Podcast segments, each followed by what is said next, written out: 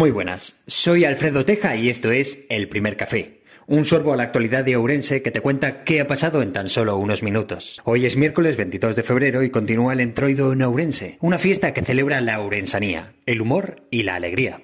Y así lo cuenta la región desde cada punto de la provincia. Sin embargo, más allá de la festividad, la actualidad manda. Y hoy analizamos las cifras de la eólica en Ourense. Y es que el valor del viento ourensano roza los 900 millones de euros anuales, sumando los parques en trámite y sin construir. Más allá de la frontera, la Brid de Laza continúa luchando contra el fuego en Chile.